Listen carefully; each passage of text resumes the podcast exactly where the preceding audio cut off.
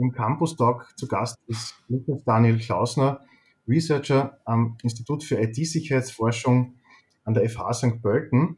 Hallo Lukas. Hallo. Schön, dass du da bist. Lukas, du bist Teil eines Autorenteams, die sich mit dem Thema Urheberrecht beschäftigt haben. Ihr habt für die Friedrich-Neumann-Stiftung eine Studie erstellt, also das iRights Lab, muss man sagen, hat eine Studie erstellt für ein modernes Urheberrecht, also zum Thema modernes Urheberrecht. Was ist so die Ausgangslage gewesen, generell mal die sagen wir, Fragestellung, warum braucht es überhaupt ein modernes Urheberrecht? Ja, also die Ausgangslage ist wie folgt, dass sich im Zuge der Digitalisierung und vor allem der Vernetzung durch das Internet die Rahmenbedingungen für das Urheberrecht betreffende Sachverhalte massiv verändert haben, was dann auch mit gehöriger Verzögerung im europäischen Rechtsrahmen nachvollzogen wurde. Also es gab 2019 im Europäischen Parlament die Verabschiedung der EU-Urheberrechtsrichtlinie. Die ist jetzt von den Mitgliedstaaten bis 2021 in nationales Recht überzuführen. Und für die Friedrich-Neumann-Stiftung haben wir uns vor allem mit Fokus auf Deutschland und die deutsche Umsetzung in nationales Recht angeschaut, was die Ausgangslage ist, was die Rahmenbedingungen sind, was die Urheberrechtsrichtlinie vorsieht und wie die bisherigen Vorschläge der deutschen Bundesregierung für diese Umsetzungsgesetze tatsächlich aussehen, was da noch die Schwachstellen sind, was aus unserer Sicht besser und anders sein müsste und dann auch ein bisschen einen Ausblick in die Zukunft, wie aus unserer Sicht eine idealtypische Umsetzung, die aus heutiger Sicht alltagstauglich und zukunftssicher aussehen könnte. Da habt ihr auch drei zentrale Punkte formuliert, also Alltagstauglichkeit, äh, Wirtschaftlichkeit und Zugänglichkeit. Jetzt ist ja das Thema Urheberrecht, sagen wir mal, für Laien auf den ersten Blick vielleicht etwas abstrakt. Was mir sehr gut gefällt in eurer Studie ist, dass ihr eigentlich da sechs konkrete Fälle, sechs konkrete Alltagssituationen auch formuliert, wo da die Problemlagen auch sind, urheberrechtstechnisch und das ja praktisch auch von euch dann ausformuliert wird. Jetzt bist du selber Forscher was ist jetzt einmal, wenn wir bei dem Fall bleiben, für einen Forscher die Herausforderung am aktuellen Urheberrecht? Gut, die Situation ist natürlich für ForscherInnen eine spezielle, weil da ganz besondere Markt- und Arbeitsbedingungen gelten, eben durch die Frage der wissenschaftlichen Verlage, Publikationstätigkeit und so weiter. Aber einige Sachen sind dann doch auch wieder für die breite Öffentlichkeit relevant und natürlich dadurch, dass viel Forschung öffentlich finanziert ist, aber die Ergebnisse der Forschung dann durch Paywalls und durch Abonnements versperrte Journale nicht der Öffentlichkeit zugänglich sind, natürlich auch wieder für die Öffentlichkeit relevant. Ähm, also es ist ja so, in der Wissenschaft schreibt man wissenschaftliche Fachartikel, meistens in Form von öffentlich finanzierten, oder häufig in Form von mit öffentlich finanzierten Forschungsprojekten abgedeckter Arbeitszeit. Die werden dann bei wissenschaftlichen Fachverlagen eingereicht, im Idealfall dort akzeptiert und veröffentlicht. Und dann sind die aber jetzt im allgemeinen Fall nicht öffentlich zugänglich, sondern nur den Menschen, die dafür bezahlen. Das heißt normalerweise, dass Universitätsbibliotheken oder andere Institutionen verdammt viel Geld dafür bezahlen, damit Dinge, die teilweise ihre eigenen Forscherinnen geschrieben und publiziert haben, dann wieder von anderen Forscherinnen an derselben Universität einsehbar sind. Da gibt es natürlich gewisse Rahmenbedingungen, die das ein bisschen vereinfachen, aber das ist jetzt vielleicht ein bisschen zu sehr in die Tiefe gehend. Aber das ist zum Beispiel ein Punkt, der sehr schwierig ist aus urheberrechtlicher Sicht zu argumentieren, warum das jetzt für die Gesamtheit und für die Öffentlichkeit und für die Allgemeinheit gut ist. So. Ein anderer Punkt ist auch, äh, wenn man jetzt die, die Lehre betrachtet, ist es gar nicht so einfach, ohne Probleme mit dem Urheberrecht Lehrinhalte für Studierende zugänglich zu machen. Gerade jetzt auch mit der Fernlehre wegen Covid ist das natürlich ein umso größeres Thema.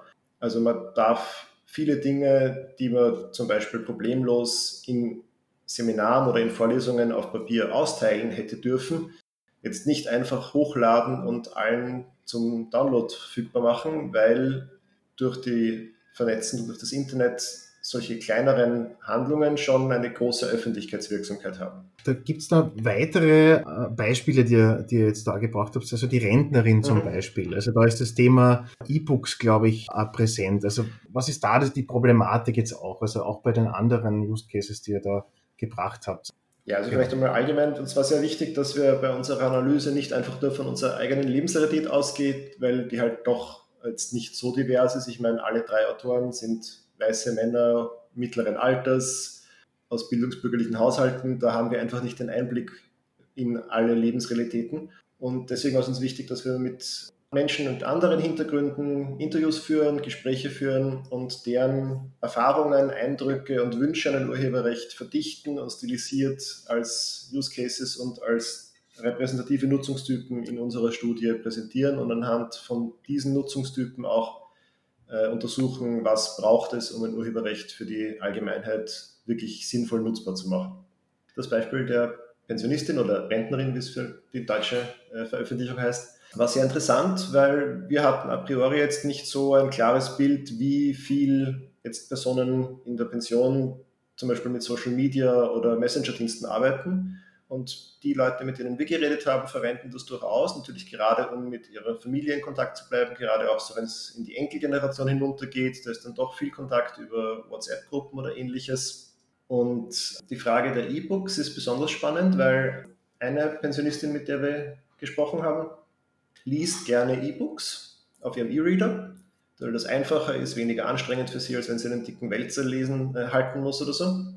Und da gibt es durchaus Probleme, dass sie sich die Bücher digital ausleihen kann, weil das halt gar nicht so leicht ist vom Urheberrecht, wie die Bibliotheken arbeiten dürfen damit.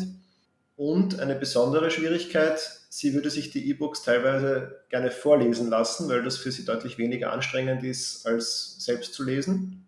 Und das ist dann oft gar nicht so einfach, weil natürlich wäre es prinzipiell möglich, dass der E-Reader oder andere Devices das, den Text einfach vorlesen. Da gibt es ja schon genügend Text-to-Speech-Applikationen, die das zumindest aushaltbar schön vorlesen. Das geht aber dann aus urheberrechtlichen Gründen nicht, weil es eben separate Lizenzrechte für die Hörbuchversionen gibt. Und wenn man das hören will, dann muss man sich die Hörbuchversion kaufen oder ausleihen. Und da ist aus nachvollziehbaren Gründen ihr Verständnis für das aktuelle Urheberrecht sehr beschränkt. Weil wie kommt sie dazu? Auf eine Lebensrealität möchte ich vielleicht noch eingehen. Die Fotografin, Stichwort Creative Commons und Fotos, dann welche Lizenzen darf ich unter welchen jetzt Auflagen auch verwenden. Es gibt teilweise ja natürlich auch äh, Kanzleien, die da wirklich ganze sich auf Abmahnungen spezialisieren und dann äh, das auch dann nachverfolgen und, und dann Rechte auch versuchen einzuklagen. Was ist die Fotoproblematik und äh, wie sieht das da speziell jetzt aus? Also jetzt im Hintergrund äh, jetzt äh, eures, eures Falles, den ihr beschrieben habt. Natürlich ist es derzeit so, dass man sagen muss, man muss halt sehr genau schauen, unter welchen Lizenzen Sachen veröffentlicht sind. Man geht ein Risiko ein, wenn man einfach irgendein Foto aus dem Internet verwendet, ohne sich genauer zu erkundigen, was da die rechtlichen Rahmenbedingungen sind. Aber natürlich muss das nicht so sein und sollte nicht so sein, weil gerade jetzt im Bereich, was weiß ich, freie Radios oder auch wenn irgendjemand, ein, eine Schülerin ein Schülerreferat verfasst und ihre Folien dann stolz irgendwo ins Internet hochlädt und da hat sie halt Fotos, die sie im Internet gefunden hat, verwendet. Da gibt es einfach keinen kommerziellen Schaden für irgendjemanden.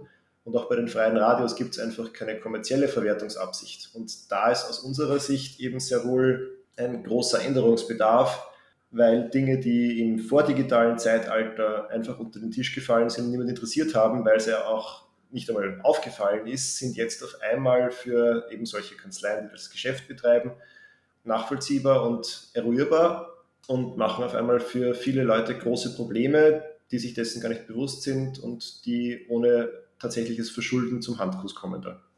Was sind jetzt auch eure Vorschläge? Es ist ja schon angesprochen, die Punkte, die ihr formuliert habt, also Alltagstauglichkeit, Wirtschaftlichkeit, Zugänglichkeit. Aber wie schaut das jetzt auf rechtlicher Ebene in der Umsetzung aus? Also was muss sich da jetzt vielleicht auch auf europäischer Ebene ändern? Du hast auch schon die Urheberrechtslinie angesprochen aus dem Jahr 2019. Wie sehr kann sich das jetzt auch vielleicht, sagen wir mal, in Richtung einer flexibleren Gestaltung auch ändern oder was, was ist da jetzt auch notwendig dafür? Ich würde gerne noch ein bisschen ausholen vorher und ein bisschen erläutern, was sich eigentlich alles tatsächlich geändert hat und woher unsere, unsere Forderungen und Vorschläge tatsächlich kommen.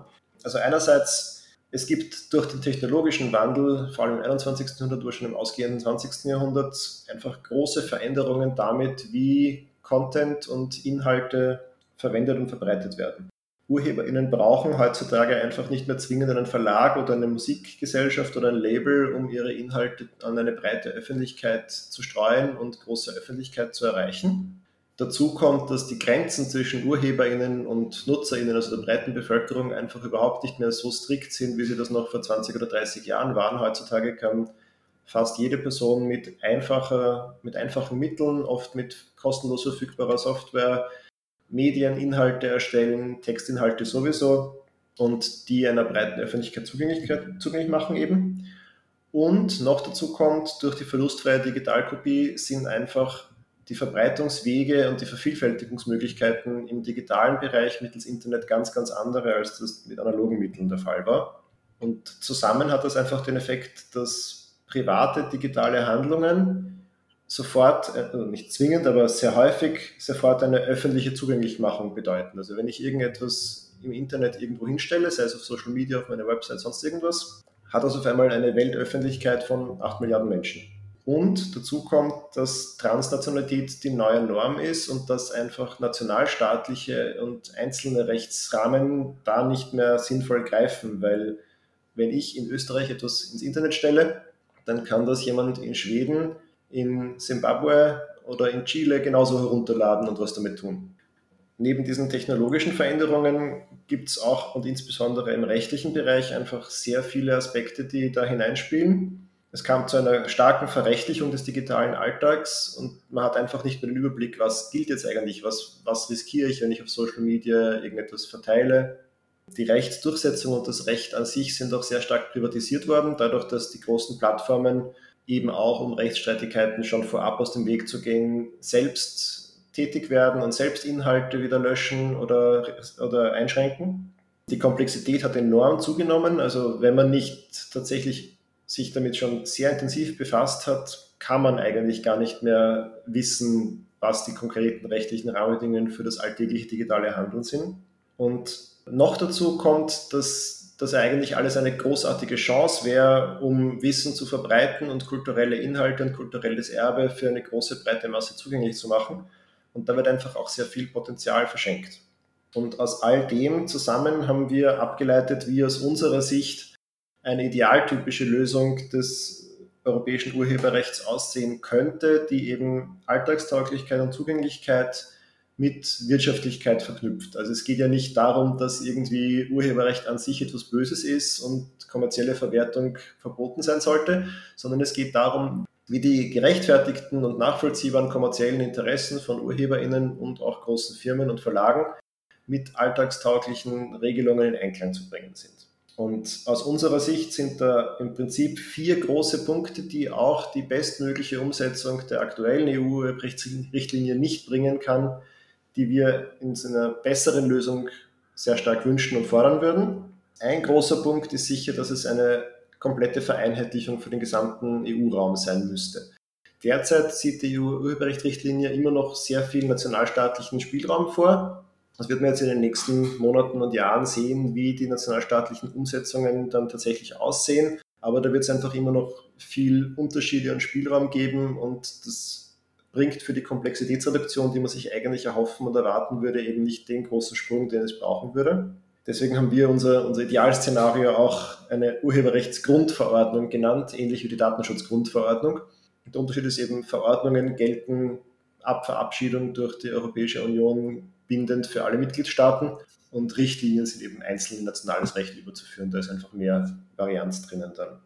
Dann gibt es einen großen Punkt, der für die Privatnutzung und für das alltägliche Handeln im Internet sehr wichtig wäre. Das wäre die Einführung einer Bagatellklausel, die einfach erlaubt, dass die sogenannte öffentliche Privatnutzung, also wenn ich Memes auf Social Media verteile, wenn ich irgendwelche anderen Inhalte ohne jegliche kommerzielle Absichten verwende, dass da einfach keine rechtliche Bedrohung für die Privatperson besteht. Da ist auch einfach kein kommerzieller oder sonstiger Schaden für UrheberInnen und Verlage erkennbar. Und da ist einfach die derzeitige Rechtslage in starkem Missverhältnis zu dem, was auch moralisch und ethisch rechtfertigbar ist.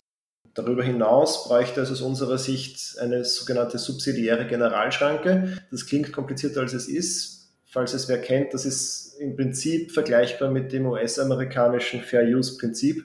Also es gibt ein einfach eine gewisse dreistufige Kriterienschranke, nach welchen Kriterien Dinge auch dann urheberrechtlich gedeckt sind, wenn es zum Beispiel potenziell kommerzielle Nutzung beinhaltet. Und gerade aus dem Blickwinkel des kulturellen Erbes und der Wissensallmende wichtig, ist die sogenannte Use it or lose it Klausel und das sogenannte Extended Collective Licensing. Da geht es im Prinzip darum, zu verhindern, dass Sachen, die eh schon nicht mehr kommerziell verwertet werden, einfach irgendwo in den digitalen Orkus verschwinden und vergriffene und verwaiste Werke einfach für die Allgemeinheit und für die Nachwelt verloren gehen.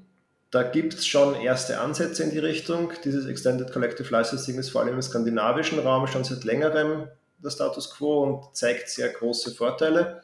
Zum Beispiel gibt es auf Basis von dieser Lösung in Norwegen ein Projekt, das mehr oder weniger den gesamten norwegischen Text- und Kulturbestand sammelt und als digitale Bibliothek zur Verfügung stellt. Das wäre aus unserer Sicht das, das Idealszenario. Das ist natürlich alles aus heutiger Sicht noch nicht absehbar, aber wir hoffen halt, dass die erwartbaren Probleme, die der aktuelle Status quo auch nach der Umsetzung der EU-Urheberrechtsrichtlinie nach wie vor aufweisen wird, da den nötigen Druck erzeugen wird, weil die aktuellen Lösungen einfach nicht zukunftssicher genug sind.